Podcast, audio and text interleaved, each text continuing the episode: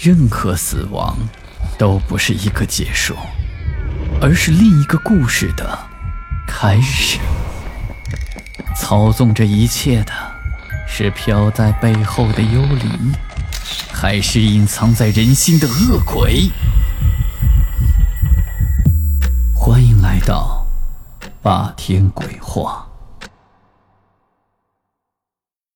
民间有这么一个说法，说人如果不是死在自己的家里的话，那去世的第七天，他一定会回到家里去看看。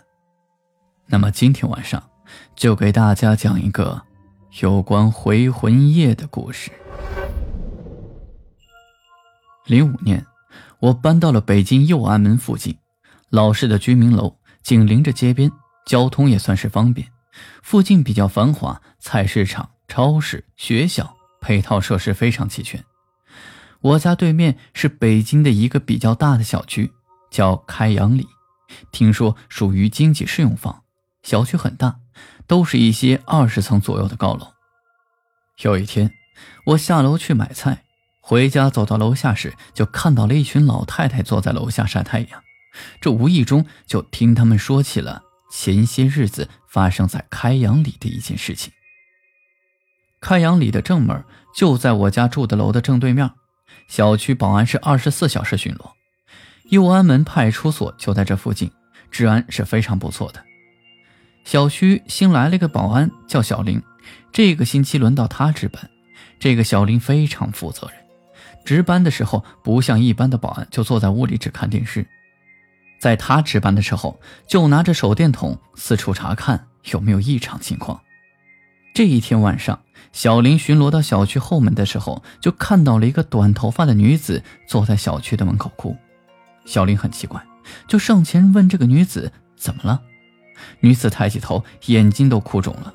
她说：“找不到家了，她想要回家。”小林一看女子是这种情况，这心里就直犯嘀咕：这个女的，是不是精神方面有问题？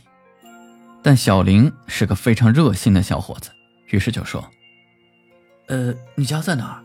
看看我能不能帮你。”这女子就指着小区里边说：“我家就在这儿。”可是我找不着了，小林这下就更确定这个女子的智力可能有点问题。这心想，是不是哪家住户的亲戚智力有问题，一不小心给走丢了？于是小林就说：“要不这样吧，派出所就在附近，我送你去那儿吧。要不明天再帮你打听一下。”这女子没有说话，只是点了点头。于是小林就带着这个女子往派出所走。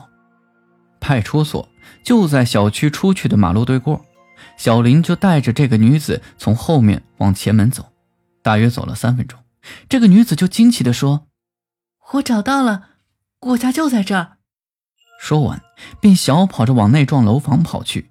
小林看到这个女子的身影就消失在了楼洞之中。这件事过去之后，小林也就没再多想。第二天一早，小林正准备下班。就看到小区里有灵车开了出来，并且有业主把花圈摆放在小区门口。原来是小区里有一家人有人去世了，一大帮人捧着死者的遗像，神情悲痛的就往小区门外走。小林无意中看了一眼遗像，吓了一跳，那个死者的样子和他昨天晚上见到的那个女子非常像。小林又害怕又好奇，于是就去悄悄地打听了一下，这才知道死去的女子正是一个星期以前在天津出了车祸，当场就去世了，遗体直接在天津就火化了。小林听到这儿，吓出了一身冷汗。这昨晚正是这名死者去世的第七天，而这第七天，就是人们常说的回魂夜。好了，今天的故事就讲到这里。我是孙霸天，听完故事记得转发给你的小伙伴，以及点亮右下角的小红心。好人有好运，午夜论奇案，民间言怪谈。这里是霸天鬼话，我们下期再见。